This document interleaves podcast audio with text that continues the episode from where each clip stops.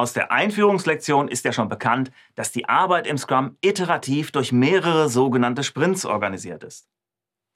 Und wie das Ganze im Detail abläuft, das definiert das Scrum Framework über sogenannte Events, Ereignisse. Ja? Das sind die Sprintplanung und die Meetings Daily Scrum, Sprint Review und Sprint Retrospektive. Ja, und auch der Sprint selber gehört zu den Events im Scrum.